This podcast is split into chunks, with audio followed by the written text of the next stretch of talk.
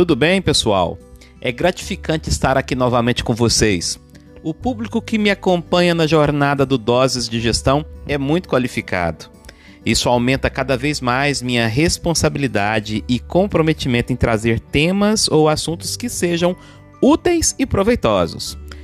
Quero começar este 25 episódio com algumas perguntas que vivem, digamos, é, me trazendo desassossego à mente.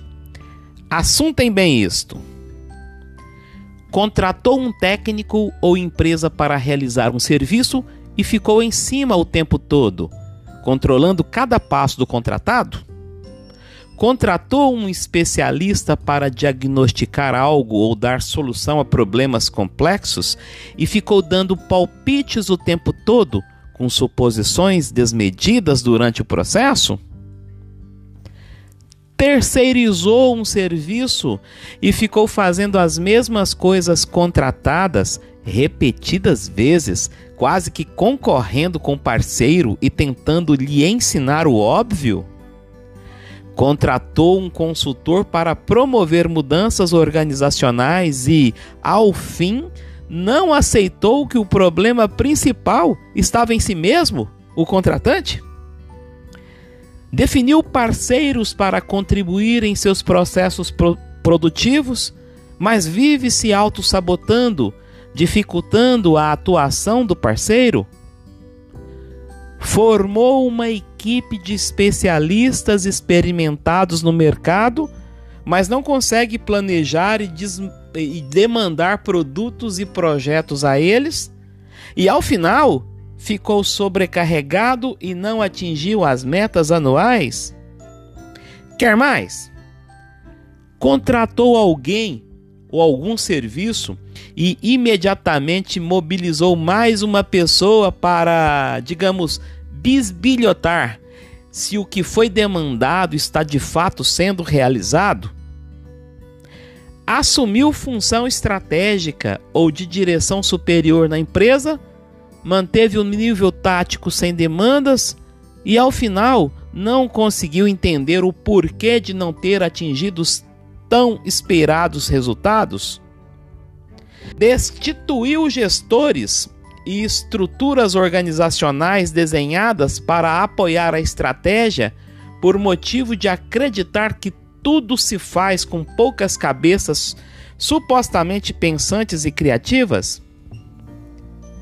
Faz gestão esquizofrênica, saltando os gestores do nível estratégico e tático, contratados para isto, e dirige apenas com os poucos escolhidos do nível operacional por meio de relação de fidelidade?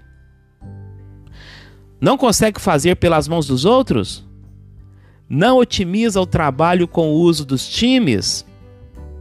Vive pensando, mas pouco decidindo sobre o que fazer e como fazer?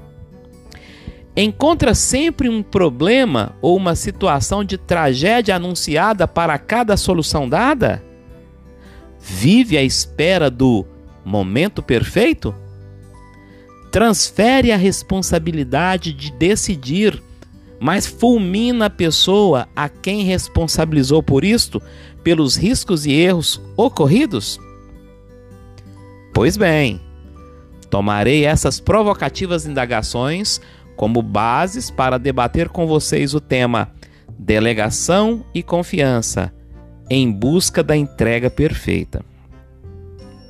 Quer coisa mais descabida e desarrazoada que um gestor, proprietário ou contratante de serviços ficar intervindo sobre a ação do parceiro ou colaborador a quem se destinou a responsabilidade pela execução de algo, tentando o tempo todo obrigar que se faça como eles pensam que é ou deve ser, mas sem a menor capacidade para isso?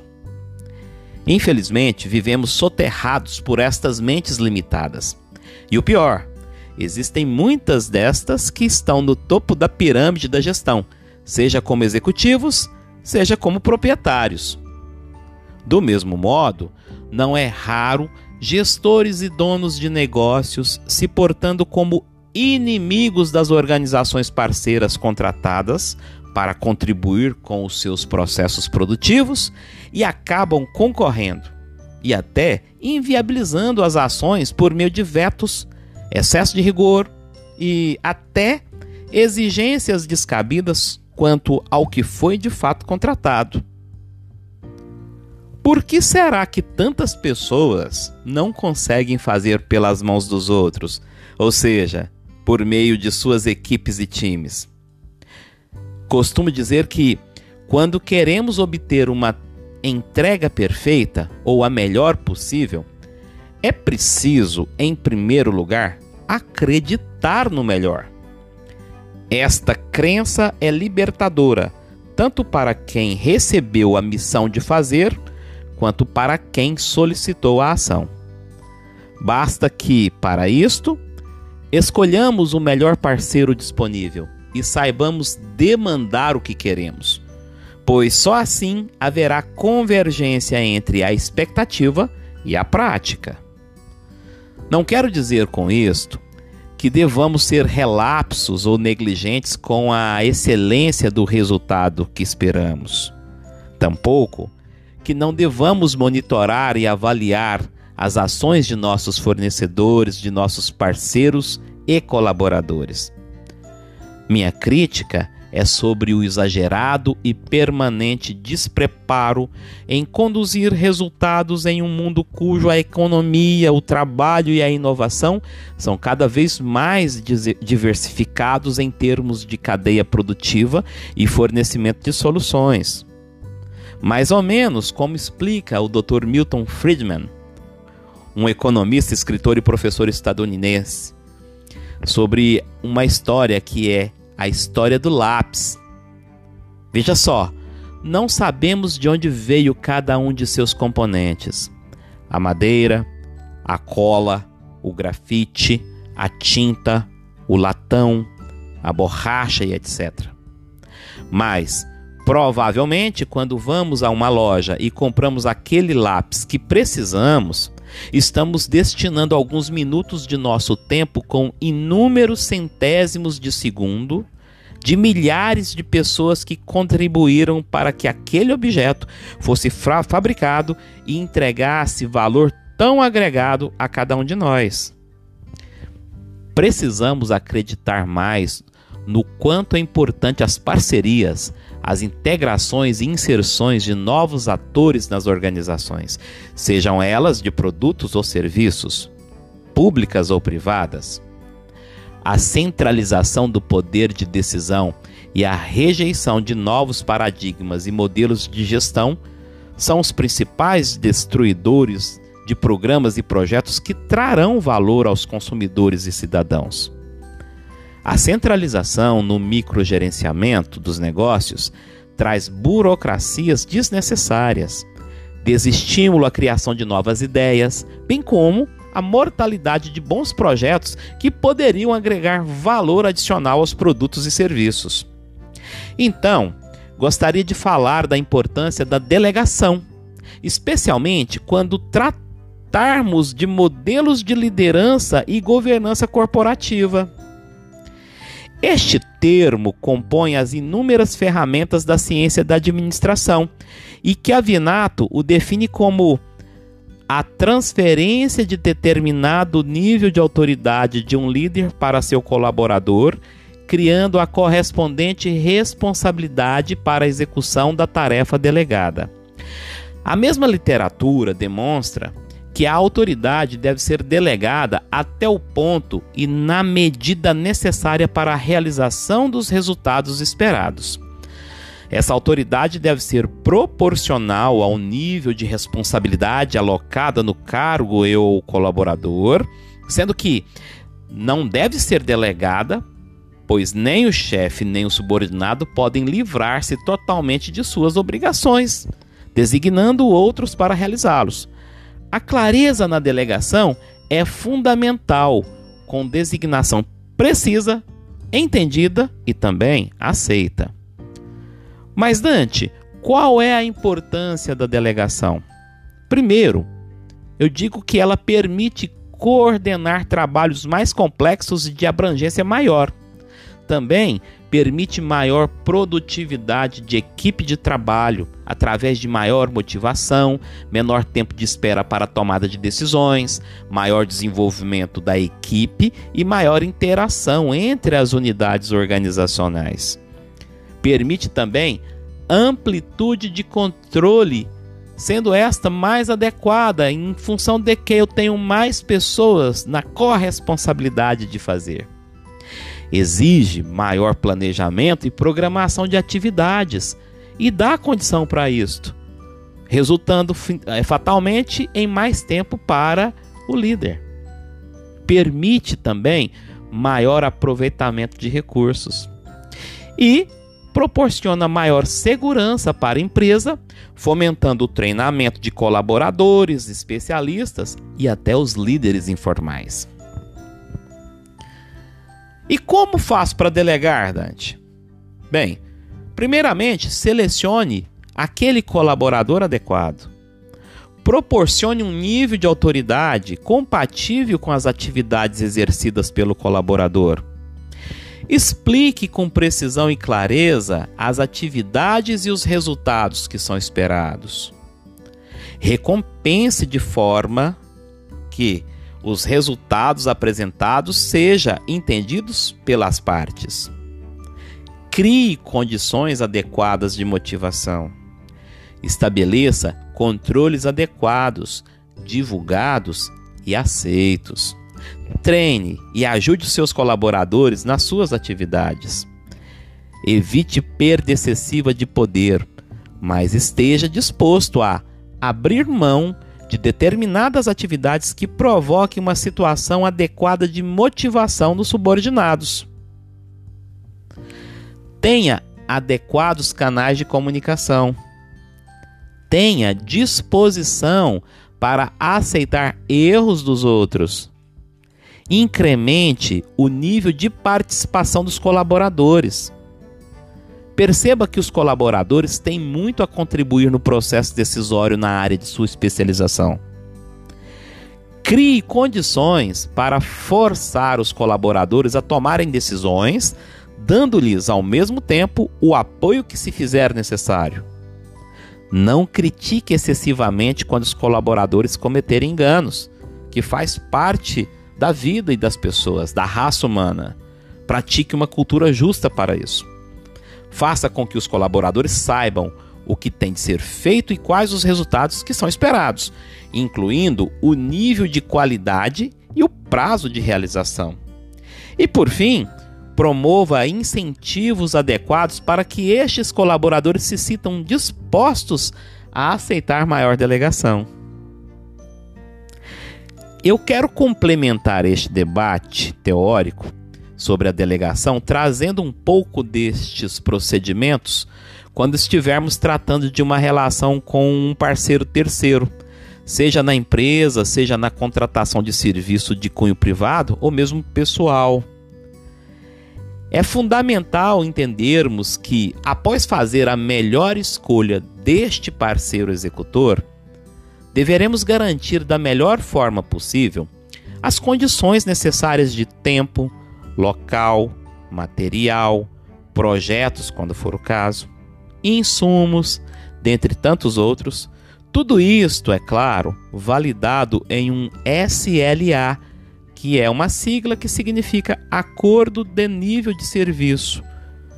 Este é um instrumento que funcionará como, digamos, uma carta de navegação o segredo, obviamente, está no melhor desenho da proposta e na melhor negociação que você puder estabelecer com o, o provável parceiro.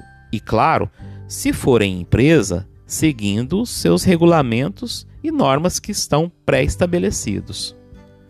Deste momento em diante é que poderemos julgar quais serão suas condições em, per em permitir que tudo ocorrerá da melhor forma possível, sempre com monitoramento e avaliação, mas nunca com interferências que venham a alterar as regras do jogo previamente fixadas nos SLAs e nos acordos.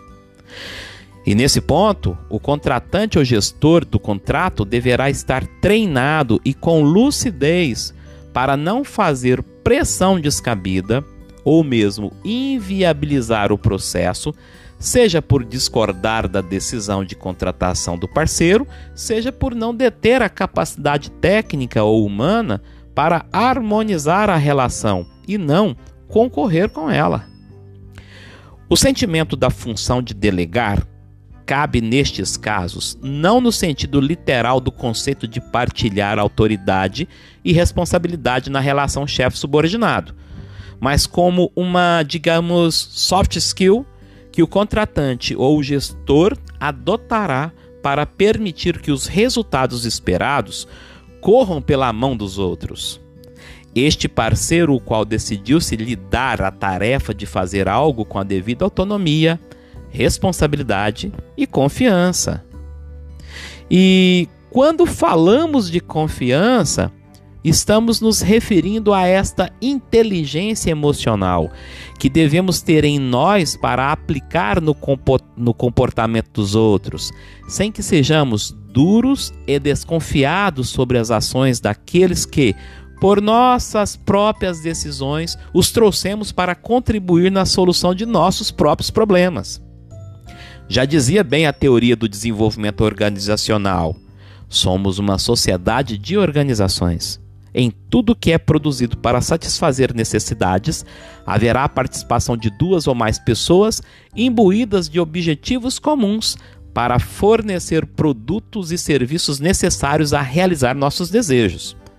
É impossível, gente, realizar algo, seja nas empresas, seja no lar, sem a participação de tantas outras pessoas, compostas em inúmeras sociedades, inúmeras empresas ou associações voltadas a uma missão específica.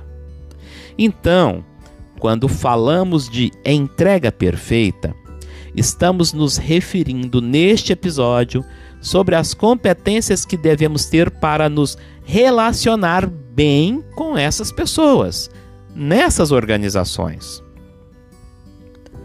Quando a desconfiança, o individualismo perfeccionista, a dúvida, a indecisão tomam conta de nossas decisões sobre estas relações, seja entre líder e colaborador ou entre contratante e prestador de serviços, estaremos, na verdade, afastando-se desta melhor entrega, do resultado perfeito que esperamos.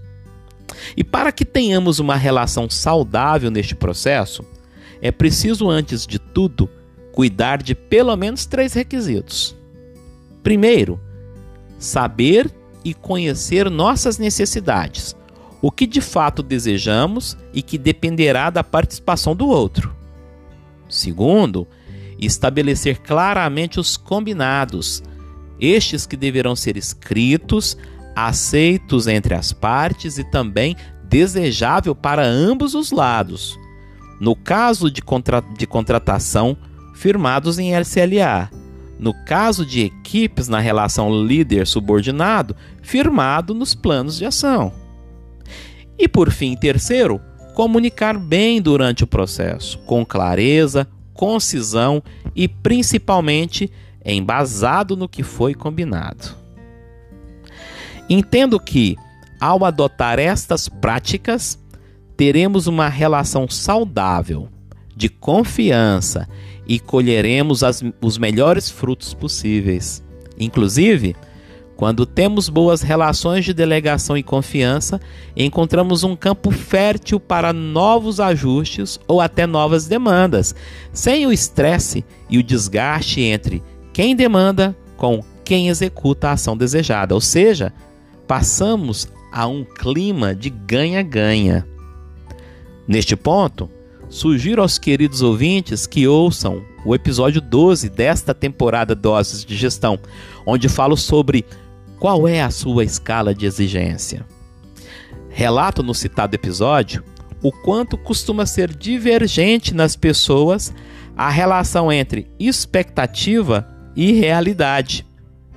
Tem gente que costuma exigir demasiadamente dos pares quando é o demandante, mas que, quando é o produtor, executor da ação, relativiza o grau de entrega do que foi pedido. É preciso estar atento. Bem, alcançamos o fim deste assunto. O meu esforço foi para que pudéssemos despertar reflexões sobre estas relações de parceria que muitas vezes assumimos e acabamos frustrando o resultado, exatamente por falta de entendimento e capacidade de se estabelecer com clareza o que queremos ou mesmo pelo efeito psicológico de possessão ou concorrência, como que aquilo que demandamos ao outro não nos pertencesse, como que o parceiro escolhido se tornasse nosso próprio inimigo. Isso não faz o menor sentido, não é mesmo? Se este tema fez sentido para você ou contribuiu de alguma forma para seus conhecimentos, que tal divulgar em suas redes sociais? Eu estou sempre à disposição no canal DG Doses de Gestão no Instagram e nas plataformas mais populares de podcast. Muito obrigado e até a próxima. Eu sou Dante Garcia, executivo, líder estrategista e desenvolvedor de talentos. Sou graduado em administração de empresas, mestre em saúde pela UFG e pós-graduado em administração hospitalar pela São Camilo do Rio, como também em economia da saúde e farmacoeconomia pela Universidade Pompeu Fabra de Barcelona. Até a próxima!